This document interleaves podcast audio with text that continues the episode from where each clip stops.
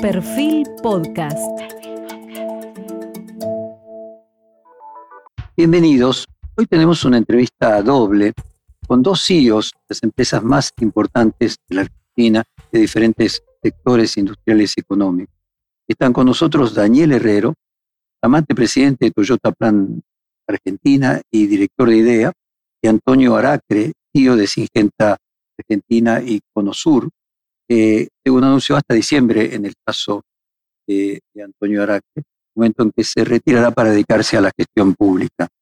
Daniel nació, Daniel Herrero nació en julio de 1959, es contador por la Universidad de Morón, inició su carrera en Toyota en el año 1999 como gerente de contabilidad y finanzas. En 2009 fue designado director responsable de las áreas de contabilidad, finanzas, tecnología y recursos humanos de Toyota Argentina y en diciembre de 2010 asumió como presidente de Toyota Argentina, cargo que ocupó hasta el mes de abril, momento en que decidió dejarlo para darle paso a las generaciones más jóvenes, además de director de IDEA, vicepresidente del Comité Mixto Argentino-Japonés y miembro del Consejo Directivo de la Fundación Fiel, tiene una lista de premios recibidos que si yo lo leyera no empezamos el, el, reportaje. Eh, está casado y tiene una hija. Antonio Aracre es egresado de la Facultad de Ciencias Económicas de la Universidad de Buenos Aires. Realizó un máster en Business Administration en la Universidad Argentina de la Empresa y cursó el programa de alta dirección del IAE Business School. Forma parte de Singenta desde el año 2000, ocupando diferentes posiciones y desde 2011 se desempeñó como CEO para Latinoamérica Sur. Anteriormente formó parte de empresas como Gay y Novartis. Participa de diferentes think tanks y se desempeña como profesor adjunto de la carrera de administración de la UBA. Tiene dos hijos y su hobby es jugar al tenis. Ambos participaron el fin de semana pasado el coloquio de idea que de hecho Daniel Herrero condujo, que se celebró en la ciudad de Mar del Plata de manera presencial y fue el primero después de dos años de pandemia de hacerse presencial, así que tuvo una enorme resonancia. Vamos a aprovechar la trayectoria y la experiencia de ambos para tratar el futuro económico de la Argentina.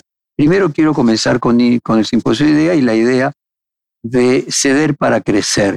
¿Qué significa para cada uno de ustedes ceder para crecer, dado que tuvo un sentido polisémico y distintas personas lo interpretaron de distinta manera? Comienzo con el caso de Daniel Herrero. En el caso nuestro, la interpretación es que ceder no es capitular, no es rendirse, sino entender que hay una persona del otro lado y con empatía buscar un punto intermedio o como dice en el diccionario, transistir a ese punto intermedio que nos permita un futuro mejor a todos. Entonces, en la situación o la coyuntura que vive la Argentina y compartiendo ese optimismo patológico que uno tiene, eh, yo creo que llegó el momento de que si todos cedemos un poquito, vamos a encontrar un futuro mejor. Ese es la, la acepción que nosotros quisimos darle en esa frase. En tu caso, Antonio, en tu caso tu interpretación, porque el Señor condujo, en tu caso vos fuiste invitado. Y la misma pregunta para vos, Antonio.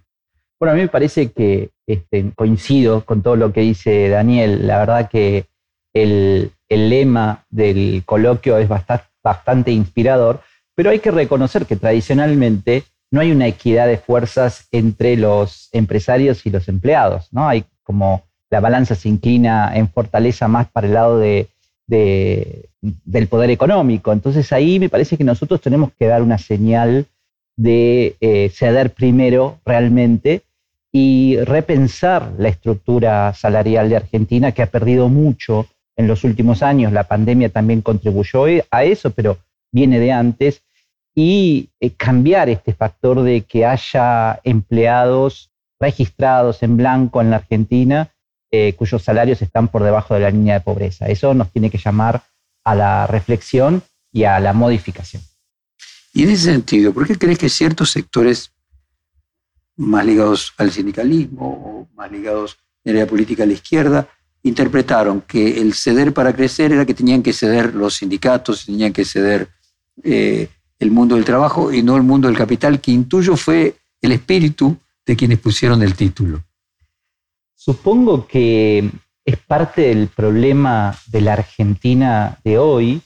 Eh, esto se ve mucho en las redes sociales, porque la gente lee un título, interpreta lo que le parece, reacciona a eso y probablemente si hubiese leído toda la nota llegaría a una conclusión muy diferente. Pero no hay mucho interés en profundizar el diálogo, en entrar en un debate, ni siquiera en escuchar demasiado al otro, sino en acelerar lo más posible y reaccionar eh, con cierto show a lo que me parece que me tengo que oponer. No importa mucho si entendí o no entendí la consigna. Creo que es parte de este problema que vivimos de polarización y de que cuanto más me diferencie y más ruido haga, más visibilidad voy a tener y probablemente me vaya mejor.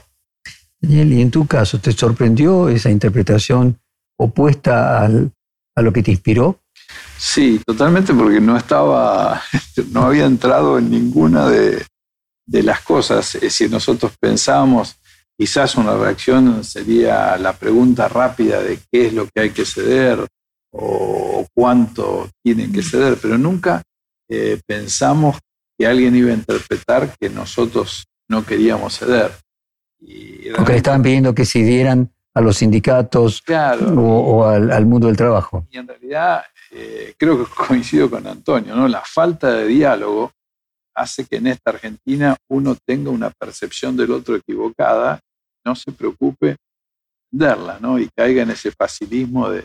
A ver, déjame hacer una, una interpretación respecto eh, algo de la semiótica, ¿no? Eliseo Verón siempre decía, el, famoso semiólogo argentino, que el mensaje, en realidad su significado era puesto por el receptor, no por el, por el emisor. A ver, una conjetura. En una nota publicada en página 12 este domingo, Mario Weinfeld, periodista de economía más, de política, perdón, más importante de página, fue crítico del ecologio, apuntó contra los grandes evasores, la falta autocrítica de la clase empresaria, dijo, nadie chimenta que los tribunales en lo penal económico están colonizados por los grandes estudios, nadie repara en las escasas y lo nulas sentencias que condenan a evasores, fugadores de divisas, paseadores de empresas quebrados fraudulentos.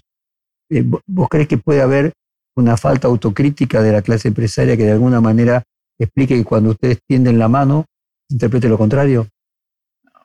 Yo, creo que lo que queremos hacer es abrir ese diálogo y de hecho en todas las propuestas que se hicieron eh, se charlaron y se compartieron con todos los actores. Entonces sé que es el primer paso. Eh, me voy contento de este coloquio habiendo coincidido en tema de generación de empleo entre un legislador sindicalistas y empresarios, ¿no? Eh, escuchar que un sindicalista diga que el sindicato no quiere juicio, sino quiere creación de empleos, creo que es muy, muy valedero. Hablamos también, como decía Antonio, ¿no? de que tenemos que definir en esta Argentina cuál es el salario digno y trabajar todos para eso. Escuchar el modelo de país en dos eh, personajes de, signos políticos opuestos, entender que hay que crecer. Y creo que una frase que resume es cuando un empresario importante dijo, llegó la hora de poner a la Argentina por delante de las empresas. Y creo que eso es un gesto claro de, ceder.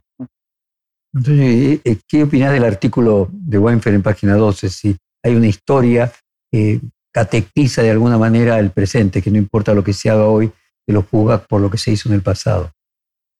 Sí, creo que los empresarios honestamente no tenemos buena imagen en, la Argentina, en la sociedad. Eh, creo que hay mucho, muy pocos personajes sociales eh, que, sí la tienen, pero los empresarios seguramente debemos estar eh, en, los renglones más bajos. No sé, no, no, no estaría seguro que esto tenga que ver con una historia de evasiones o de colonización de los tribunales, como menciona el periodista, eh, pero sí lo relaciono con una falta de compromiso social, de compromiso político y de compromiso en el debate público. Se ven muy pocos empresarios en general hablando de cosas que no tengan que ver estrictamente con su organización.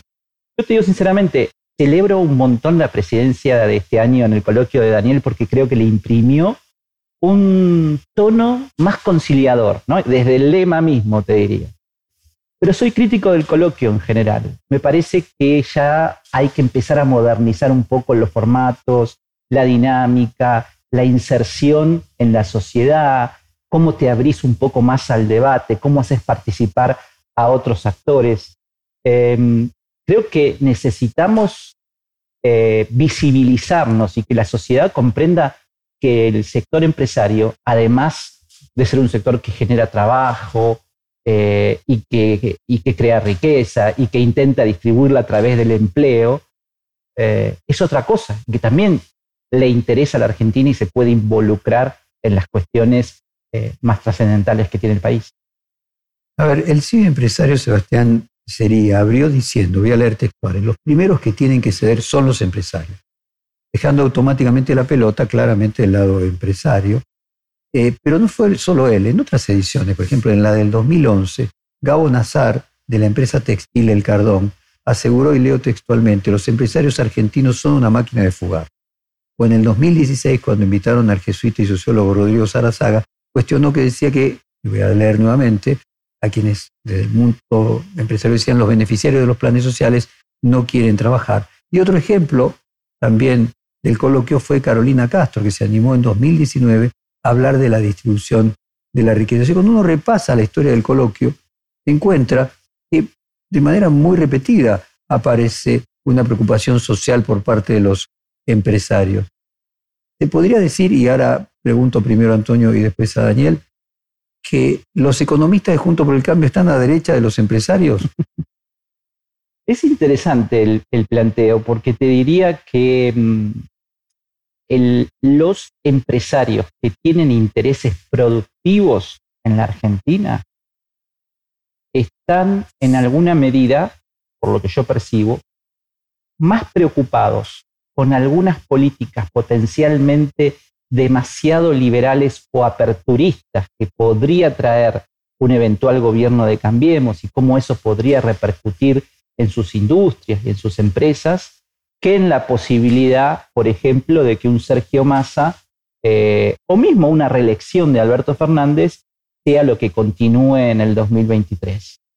Es decir, que eh, cuando salís de una reunión donde alguno economista de Cambiemos hace una presentación a los empresarios de la Argentina, en general se percibe más preocupación que adhesión. A ver si te entendí bien, que le tienen más miedo a Juntos por el Cambio que al frente de todos. Por lo menos en la cuestión que tiene que ver con la apertura de la economía, seguro. ¿Y en tu caso, Daniel? Yo creo que hay situaciones distintas por sectores, ¿no? Eh, lo que sí estoy convencido es que no hay empresa exitosa que no crezca de manera equilibrada con la comunidad en donde interactúa. Entonces, si uno no tiene la capacidad de, hacer, o, como decía Antonio, de interactuar y ir en temas que no son específicamente del negocio de la empresa, va a ser muy difícil que podamos eh, hacer algo.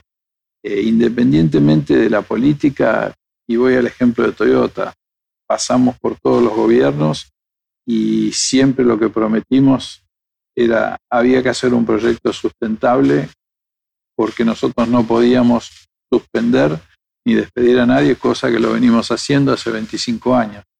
Entonces, ese tipo de, de relaciones son las que llevan a las empresas a ser exitosas o a ser optimistas más allá de que cada gobierno puede tener sus modelos, su forma de actuar, y uno en el diálogo tiene que tratar de, influir. Daniel, cuando uno mira, por ejemplo, el caso de Brasil, que se pone siempre como ejemplo emblemático de la Federación de Empresarios de San Pablo, la famosa fiesta, como la pronuncian allí, lo que uno percibe es que allí los empresarios son desarrollistas, no son neoliberales, de hecho, inclusive hicieron una carta eh, en contra de Bolsonaro y, a favor de Lula, y que en la, con Lula le fue mejor, y alguien también podría decir aquí que con los gobiernos peronistas le fue mejor, pero ah, hay algo del orden ideológico eh, contrario al, a cierto desarrollismo. ¿Hay una diferencia entre los empresarios argentinos y los brasileños respecto a una ideología, si vos querés, más neoliberal o si vos querés, más ortodoxa económicamente o más globalizadora? No, yo creo que son bastante similares. Eh, la diferencia que puedo decir, sí, el, el empresario brasilero tiene una llegada más fuerte a lo que puede ser el gobierno, ¿no? eh, o casos como puedo ver lo que es Japón, en donde la decisión de un gobierno siempre tiene una consulta a ese empresariado fuerte que tiene eh, esa visión de, mantener empresas sanas y de largo plazo en el país. Creo que esa es una diferencia que acá, como decíamos antes, ¿no? el empresariado argentino quiere mala prensa y, y a veces no es fuente de consulta en muchos casos. ¿Y Antonio? Mira, te diría que la diferencia que percibo después de haber estado a cargo muchos años de Brasil es que para un brasilero en general y un empresario brasilero en particular, nunca vas a encontrar nada mejor que otro brasilero. Y mis colegas de Argentina suelen hablar bastante mal de Argentina, eh, especialmente cuando viene alguien de afuera, este, somos muy críticos, te diría que a veces hasta con cierto cinismo, y me parece que ese es un punto donde tenemos que aprender a, no diría ser eh, nacionalista, pues una palabra que no me gusta, pero sí a defender un poco más lo nuestro y a insertar a Argentina en un lugar distinto, sobre todo a la luz de todas las oportunidades que se nos vienen ¿no? en los próximos años acá.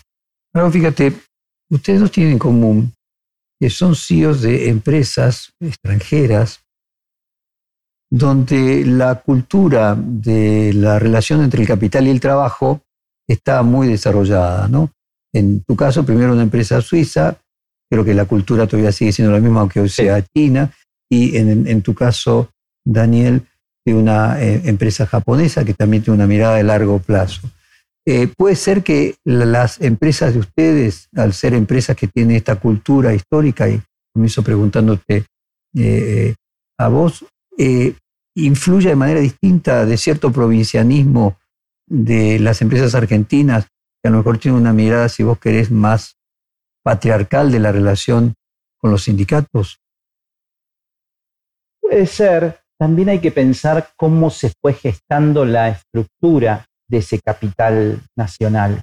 En muchos casos son segundas, terceras o cuartas generaciones eh, cuyo esfuerzo relativo para llegar a ese lugar no es el mismo que el que hizo el abuelo o el tatarabuelo cuando la fundó, ¿no? Y, en ese aspecto quizás la valoración o, digamos, el reconocimiento de todo lo que tuviste que hacer y todo lo que te costó es bastante distinto. Me parece que nosotros tendríamos que desarrollar la oportunidad de generar una burguesía nacional más fuerte, con más músculo y como decía Daniel hace un rato, con una llegada, no sé si decir la palabra lobby, pero sí influencia política. Prestigio también para poder influir, porque uno se, influye sin prestigio. Exactamente, prestigio con la, en la sociedad e influencia política con el gobierno para que las políticas públicas de largo plazo se sustenten en el tiempo. En definitiva, las empresas son las generadoras de trabajo. Entonces, de ahí la importancia de que esto eh, permanezca ¿no? y sea consistente. Daniel, el caso de la cultura de una empresa japonesa respecto a la relación capital-trabajo, ¿en qué medida te hace sentir diferente cuando vos ves los CEOs de empresas nacionales? ¿Hay una cultura distinta en la forma de ser empresario en Japón que en la Argentina? Sí, yo creo que sí, influye muchísimo esa visión de largo plazo. Eh, de hecho, si uno mira todas las inversiones de, Toyota en la Argentina fueron en momentos de crisis, algo que un argentino no hubiese hecho nunca. Sin embargo, esa visión de largo plazo, que hoy aún la tienen acerca de esa potencialidad que tiene la Argentina hacia futuro, hace que se tenga una relación distinta y pensando en el largo plazo, entender el capital humano es fundamental para el proyecto que uno quiere tener. Entonces, eh, son sociedades de largo plazo en donde la mayoría de las decisiones son por consenso y que claramente están destinadas a que todos, incluso la comunidad donde, donde uno está radicado, mejore. Entonces creo que el largo plazo, que el argentino a veces no, no lo tiene como, como un asset, comparto que con reglas de juego claras de un gobierno o el apoyo con esas necesidades o como digo yo, el traje a medida para el sector para que podamos tener una inversión a largo plazo, hacen la diferencia. Y en el caso mío, quizás afortunadamente, con espalda de una multinacional pensando en el largo plazo, uno puede ser a lo mejor mucho más agresivo o valiente que una pyme de la Argentina que tiene que depender de un crédito de un banco privado y que no sabe si la regla de juego le va a cambiar el año que viene. ¿Cuál debería ser el rol de los sindicatos? ¿En qué deberían actualizarse? Y comienzo preguntando a vos, Daniel. Bueno, yo viví una transformación muy grande y, creo que todo el proyecto de, Toyota fue hecho codo a codo con el sindicato, entendiendo que para poder hacer lo que teníamos que hacer, nuestro competidor dejaba de ser eh, la marca que fabricaba en la Argentina y pasaba a ser nuestra filial de Toyota en Tailandia. Y si queríamos ser globales, si queríamos crecer, teníamos que hacer lo que hacían todos en el mundo para poder hacer más volumen, eh, entrar en ese mundo global y creo que lo logramos. Hay otras experiencias, puede ser vaca muerta, que también funcionó bien. Entonces creo que los sindicatos tienen que entender que la Argentina no tiene otra solución que la de crecer para incluir. No hay otra forma de hacerlo. Y la manera de crecer es entendiendo qué es lo que necesita el otro y buscando ese punto medio que nos ayude a los dos a ser mejores. Daniel tuvo eh, un sindicato como ESMATA y un eh, secretario general como Piñanelli que le regeneró las condiciones para que eso sea más o menos posible. ¿Cómo es en tu caso, Antonio? Porque incluyo que vos tenés una actividad menos mano de obra intensiva. Sí, y menos sindicalizada. Menos sindicalizada. Tenemos plantas y, puesto los sindicatos influyen. Yo te diría, Jorge, cuando veo en general el mundo sindical hoy, me preocupa el, exceso de foco en eh, la lucha para ver quién saca la paritaria más alta. ¿no? Parecería, se ve desde afuera, que el 90% del foco está puesto ahí. 105, 98, 103. Nunca le van a ganar a la inflación, porque cuando llegas a recuperar eso, la inflación ya está en el 150% y vemos eso como un espejito de nominalidad eh, puramente ilusoria.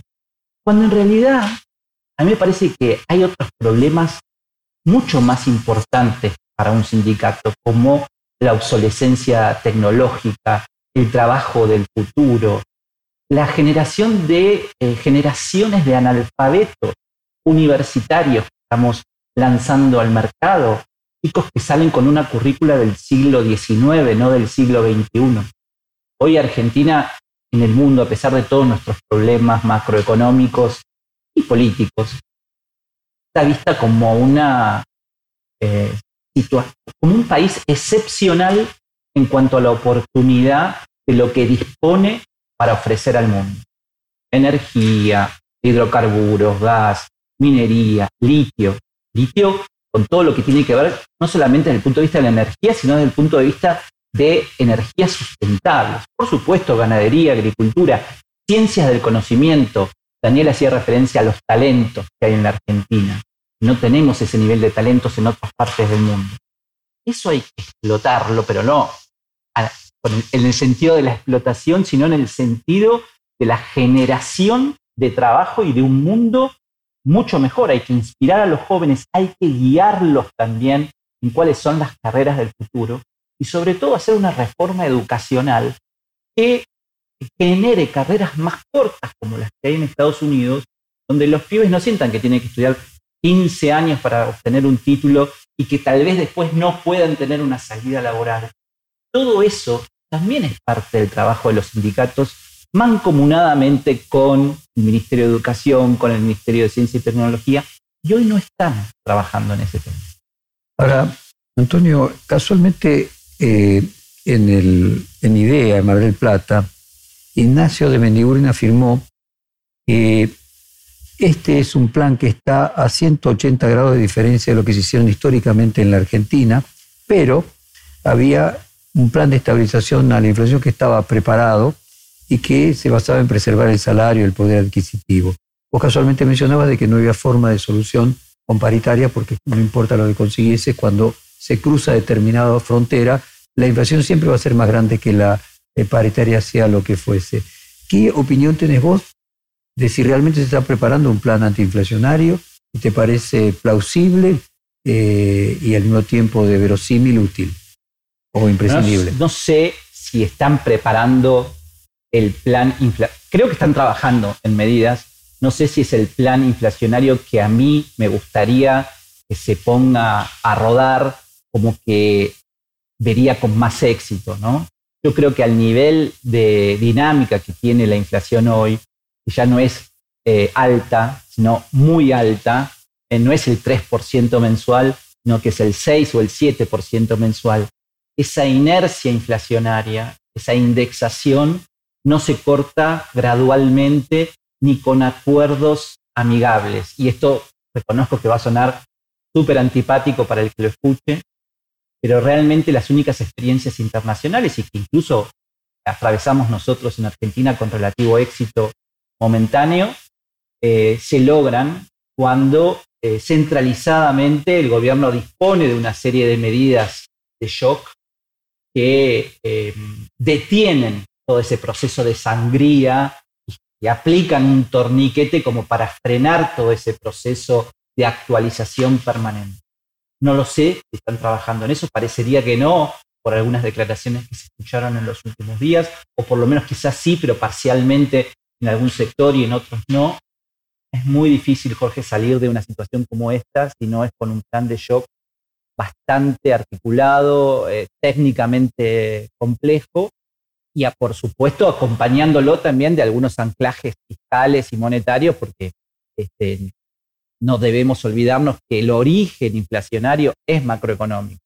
O sea que este 100% de inflación que tenemos hoy no lo podemos adjudicar en su totalidad al déficit fiscal ni, al, ni a la emisión monetaria, quizás un 40 o un 50% sí, el resto ya es una dinámica propia de eh, la inercia indexatoria.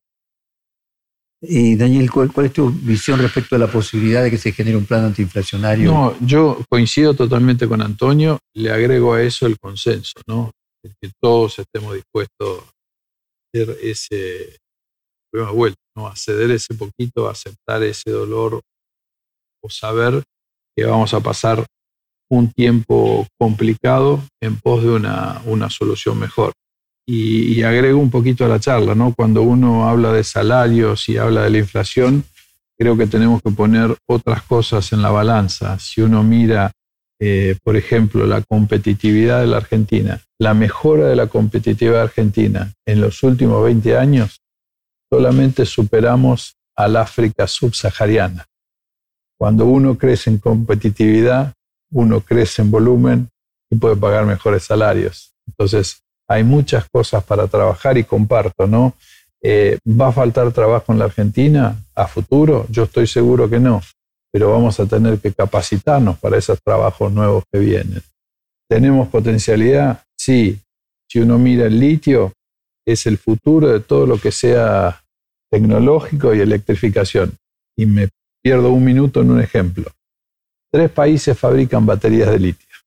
China, Corea y Japón invierten tres puntos del producto en investigación y desarrollo, más de tres puntos. El triángulo mágico del litio.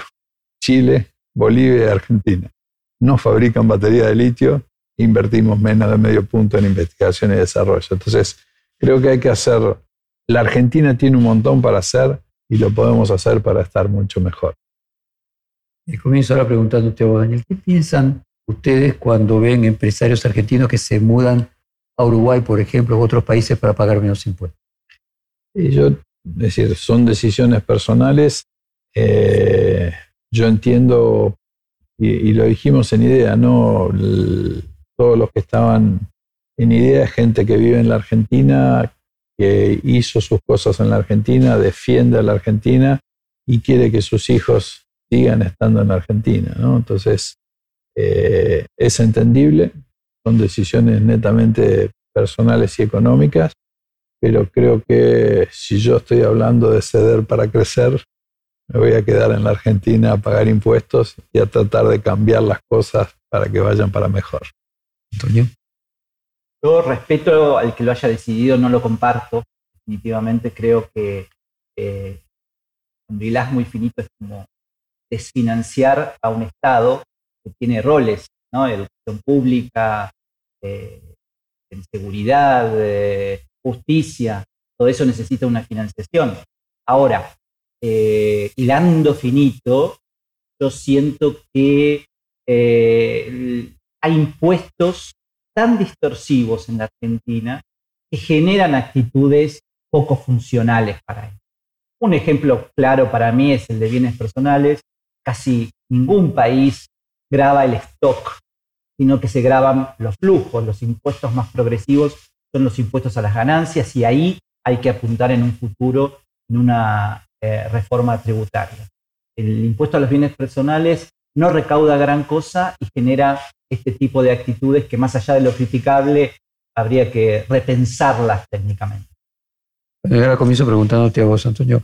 Hay proyectos que mm, se refieren a grabar distintas formas de renta extraordinaria que tienen que ver con el flujo, no con el stock. De hecho, la vicepresidenta tuiteó recientemente que los márgenes de las empresas habían mejorado por los balances y no así eh, proporcionalmente los salarios de los empleados de esas mismas empresas. Vos comenzaste casualmente este reportaje marcando, marcando esto. ¿Qué crees que habría que hacer eh, desde el punto de vista de impuestos a las ganancias y a los flujos con las rentas extraordinarias?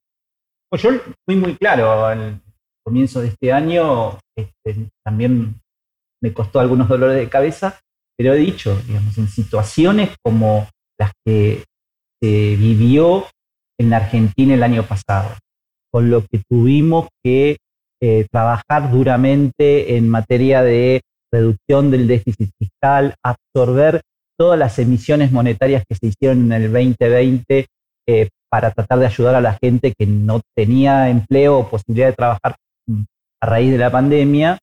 Eh, bueno, justamente somos tan críticos de los desequilibrios fiscales cuando necesitamos hacer un aporte extraordinario para poder compensar esos desequilibrios que se produjeron, somos los primeros en criticar. Entonces eso a mí no me parece que está bien. Si alguien tuvo una renta extraordinaria y en buena hora que la haya tenido, eh, y ojalá se repitan por muchos años más, me parece que está en condiciones de poder hacer un aporte extraordinario desde el punto de vista impositivo para poder absorber esos gastos adicionales que se generaron. Este aporte realmente era un aporte por única vez que se iba a generar justamente, recuerdo cuando lo planteó Martín Guzmán, creo que el proyecto fue al Congreso, pero nunca se trató. Y esto también forma parte de la grieta, Jorge, porque me parece que es un impuesto muy razonable, pero queda entrampado en la discusión impuestos sí o impuestos no de los dos lados de la grieta, cuando en realidad la discusión de fondo, la discusión interesante debería ser ¿qué Estado queremos? ¿Dónde queremos erradicar al Estado bobo y dónde queremos tener un Estado más eficiente y más cerca de la gente? Muy bien, acá, acá y acá.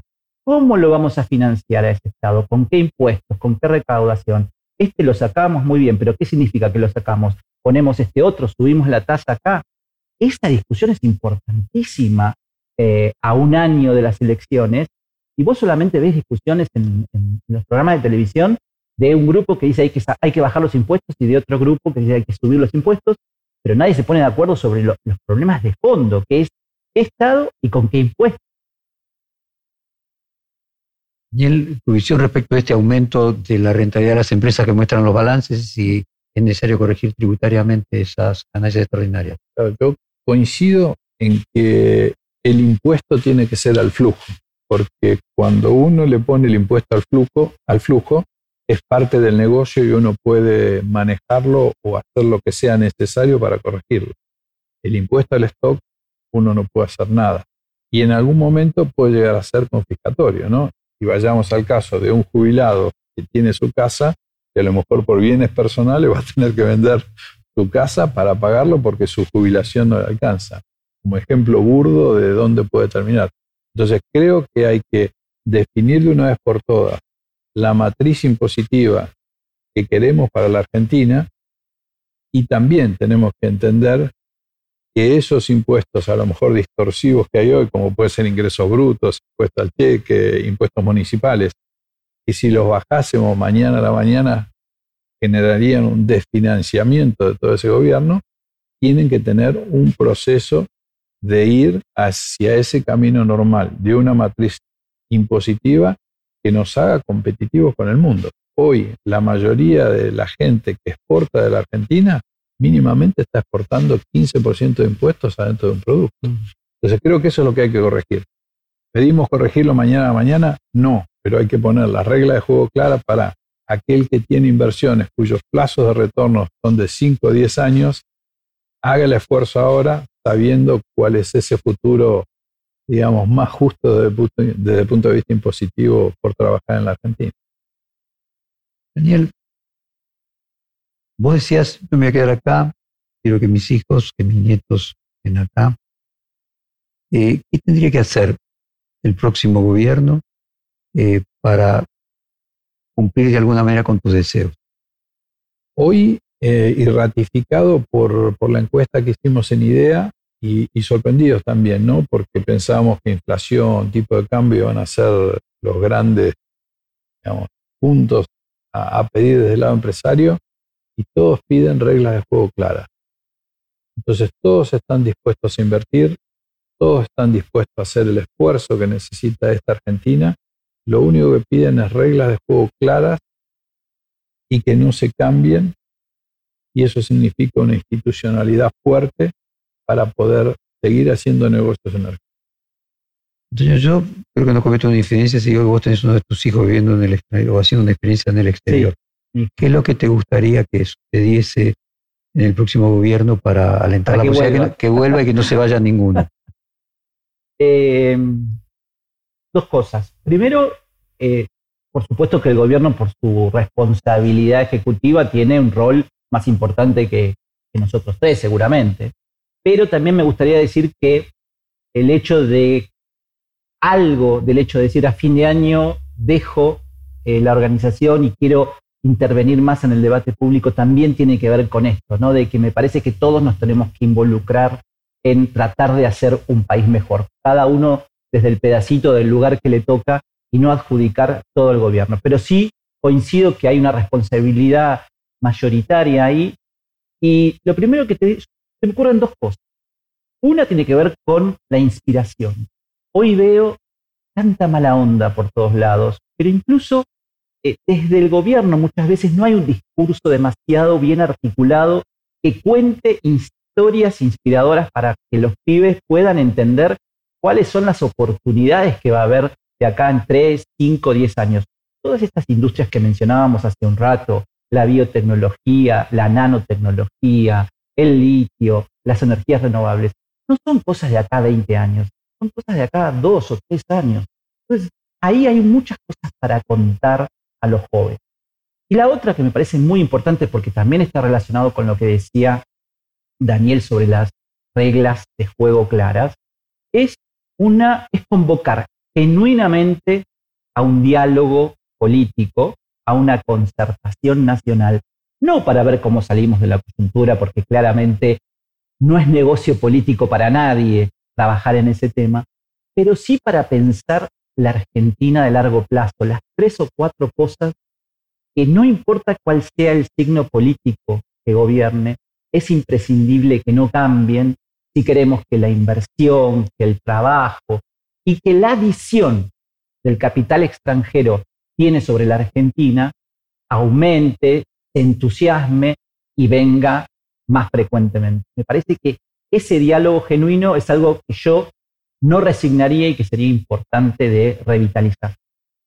Ahora pregunto a vos nuevamente.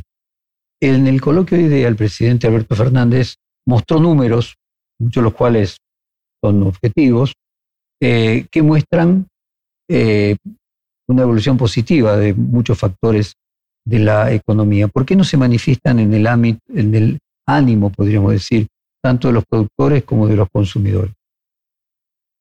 Bueno, en principio porque el, crecimiento que ha tenido la Argentina en el año 2021 y está sosteniendo en el 2022 no es homogéneo no abarca a todos los sectores por igual. Y lo hemos dicho al comienzo de, nuestra charla, digamos, una, una, buena parte de la mejora del Producto Bruto Interno, cuando uno ve cómo se distribuye la torta entre el precio del salario y el precio del capital en los últimos cinco años, ves que de un equilibrio de un 50-50, hoy está más en un 60-40 a favor de las empresas.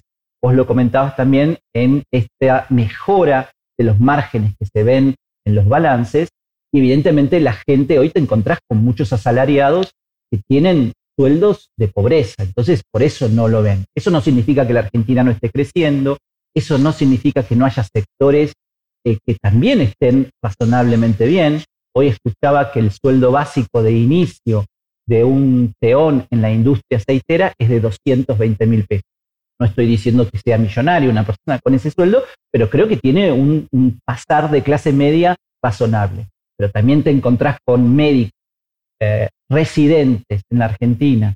Cuando hablo de médicos residentes estoy hablando prácticamente de los que sostienen el sistema de salud en la Argentina, tanto público como privado, que cuando arrancan su actividad tienen un salario de 70 mil pesos. Entonces, esas diferencias hacen que haya grupos sociales que claramente no se sientan identificados con esa mejora que vemos en la Argentina. Pero los números son ciertos. Hay que tratar de hacer, y en eso los, empresarios tenemos una responsabilidad mayor, que en parte esa mejora empiece a trasladar a los salarios y la gente empiece a percibir esa mejora también. Y en tu caso, Daniel, que encontrar cierta dicotomía entre ciertos números positivos de la economía, el ánimo en general que ve, digamos, el vaso medio vacío siguiendo la, metáfora del presidente? Sí, yo, yo coincido, eh, los números son ciertos, doy fe en el caso de la industria automotriz y fue muy claro y es el ejemplo de que el acuerdo de sindicato, gobierno y empresas y cadena de valor con derecho incremental cero a las exportaciones, logramos duplicar las exportaciones de un año para el otro. Eso es totalmente cierto y, y debería contagiar optimismo. Lo que pasa es que después hay sectores que tienen otra situación o uno se encuentra a lo mejor con el esquema de lo que pasó con las cubiertas y todo el optimismo que teníamos lo ponemos en duda en 15 segundos. Entonces, creo que hay diferencias, hay sectores que tienen realidades totalmente distintas y yo coincido que es el momento de, hacer ese esfuerzo y, y, empezar a emparejar un poco lo que es eh, capital y trabajo en función de lo que viene por delante. Bueno, volvemos del corte comercial en nuestro reportaje conjunto con dos CEOs de excelencia, con Daniel Herrera y con Antonio Aracre. Nos queda poquito, estamos en la parte final del reportaje y quería preguntarle a ambos, y comenzando con Antonio, ¿hay alguna diferencia en el diálogo que los empresarios pueden tener con las distintas dos grandes coaliciones eh, de gobierno. Si es distinta la relación que pueden establecer con el Frente de Todos, Conjunto por el Cambio, o viceversa, comentando por Antonio. Mira, te voy a hablar de mi experiencia personal. Eh, yo tuve buen relacionamiento en, ambos periodos. Este, en ese sentido no me puedo quejar de ninguno de los dos. Creo que la posibilidad de llegada y de debate con el gobierno actual, en mi caso fue mayor. Eh, no puedo definir si eso tiene que ver con una afinidad ideológica en la cual de ambos lados nos sentíamos más cómodos o porque la Argentina enfrentaba dificultades que tocaban más de cerca a mi sector o simplemente porque tal vez, tal vez yo estaba en una línea de maduración mayor que me permitía acercarme desde otro lugar eh, diferente. Pero la verdad que en los últimos tres años tanto con el presidente Alberto Fernández como con varios de sus ministros, tuve una relación extraordinaria, muy buena y muy receptiva de ambos lados. Y en tu caso, Daniel, que tienes una experiencia de más años de distintos gobiernos, ¿encontrás que hay una mayor receptividad a los empresarios de un, podríamos decir, del panperonismo que del antiperonismo? Ahí, eh, y hemos compartido con Antonio un montón de reuniones a lo largo de todos estos años, el diálogo estuvo de los dos lados, pero quizás por la industria o por el modelo productivo que es industrial y deviene de, ese lineamiento peronista y, por haber estado siempre en un proyecto que fue de la mano con, los sindicatos que actuaban, hemos tenido sí una mayor receptividad a la hora de, de lograr soluciones, ¿no? O lo mismo el caso de lo que hablaba antes de de la teoría de la incrementalidad en las exportaciones, eh, creo que para mí fue brillante. pero bueno, no sé si fue porque ADEFA fue muy bueno en la presentación o, porque íbamos a, esa Argentina muy eh, ideal de que de la mano iban las terminales, la cadena de valor, el sindicato y los empleados pidiendo lo mismo. Ahora, vuelvo a pedir una reflexión a ambos sobre cierto, no sé si la palabra es esquizofrenia, pero cierta dicotomía que hay entre la percepción que se tiene que supuestamente los empresarios tendrían que tener más afinidad eh, con por el Cambio que con el Frente de Todos, o más afinidad si sacamos la actual coyuntura electoral con, eh, con sectores, podríamos decir, más antiperonistas o más no peronistas que con los peronistas. ¿A qué atribuís? Eh, que yo creo que si hacemos una encuesta a la gente común, te dirá que los empresarios votarían más por eh, gobiernos no peronistas, con, a lo mejor la propia perspectiva de los empresarios sea distinta. yo creo en el, caso de mi experiencia, era un modelo industrial eh, que quizás en, algunos lados puede llegar a ser eh, discutido o puesto en duda, cuando en ese modelo peronista es la base. ¿En Japón sería, perdón que te interrumpa, equivalente a un partido laborista? Sí, yo creo que sí. Yo creo que es un partido laborista. Entonces es mucho más. Cuando vos le tenés que explicar a tu gente, en, a tus superiores en Japón, se puede explicar, se puede traducir de esa manera. De esa manera. Y, ellos prefieren ese tipo de políticas. Sí, porque es eh, el tema de largo plazo, el tema de fortalecer industrias y por sobre todas las cosas, Japón tiene mucha, y lo hemos visto a lo largo de todas las crisis, ¿no? Una defensa muy grande eh, del empresariado con la responsabilidad, y, si miran un poquito la historia, cuando la crisis eh, del 2008-2009, Japón mantuvo en todas sus industrias un nivel de producción equivalente a no tener que tener ningún tipo de reducción. ¿no? A no despedir gente, concretamente. Y en tu caso, Antonio, ¿a qué atribuyes a dicotomía? Déjamelo ponerte en estos términos. Imagínate un escenario llegando a las pasos, dando las pasos del 2023, donde las fórmulas más representativas sean, por el lado de Cambiemos, la reta con Manes de vicepresidente. Y por el lado del Frente de Todos, Alberto Fernández con Massa o con Scioli de vicepresidente. ¿Cuántas diferencias conceptuales en el modelo económico y político encontraríamos para diferenciar ambas propuestas? honestamente creo que muy poco. Muy poco. Eh, las diferencias están en los márgenes. Cuando empezás a poner dentro de esa canasta a una Patricia Bullrich de un lado o una Alicia Castro del otro lado, pero en, las personas que hoy tienen más popularidad dentro de ambos espacios y que representan el centro de esos espacios, más hacia la derecha o más hacia la izquierda, no veo programáticamente grandes diferencias. Por lo tanto, eh, me parece que cuando un empresario o cualquier persona vota, hay algo más del orden, no sé, de, las tradiciones familiares, si estabas más cerca del peronismo cuando eras chico, o si estabas más cerca del radicalismo, pero no, no mucho más. Bueno, se nos acaba el reportaje, entonces quería pedirle a cada uno eh, un mensaje, un mensaje a sus colegas, al mundo de la producción, y ahora toca comenzar a vos.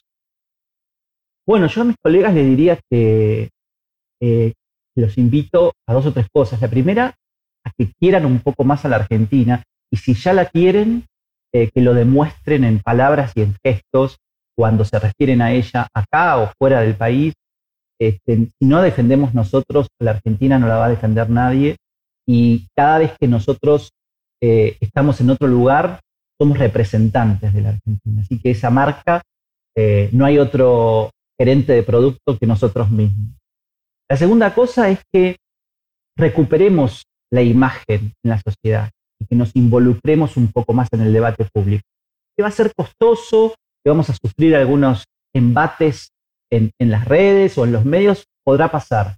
Pero si llegamos a ese lugar, eh, es porque tenemos algún don de liderazgo y eso nos obliga moralmente a estar más cerca de lo que pasa en, la sociedad, de lo que pasa en, las políticas y en la política y a involucrarnos un poco más. Y lo último te diría en esto de ceder para crecer, eh, anticiparnos como nos gusta hacerlo a nosotros y empezar eh, cuanto antes a conceder alguna cosa para que la rueda empiece a rodar. Muchas gracias, Antonio. Y Daniel, tu mensaje. El optimismo se contagia y en nuestro rol de líderes tenemos la obligación de, transmitir ese mensaje.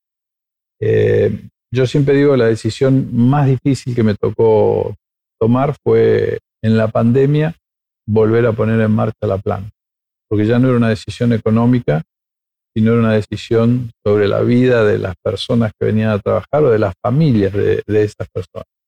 Y en ese momento me di cuenta que todos los que vinieron a trabajar y que salió súper exitoso y que pudimos dejar con trabajo a toda la cadena de valor, me miraban a mí diciendo, vamos bien, este es el camino.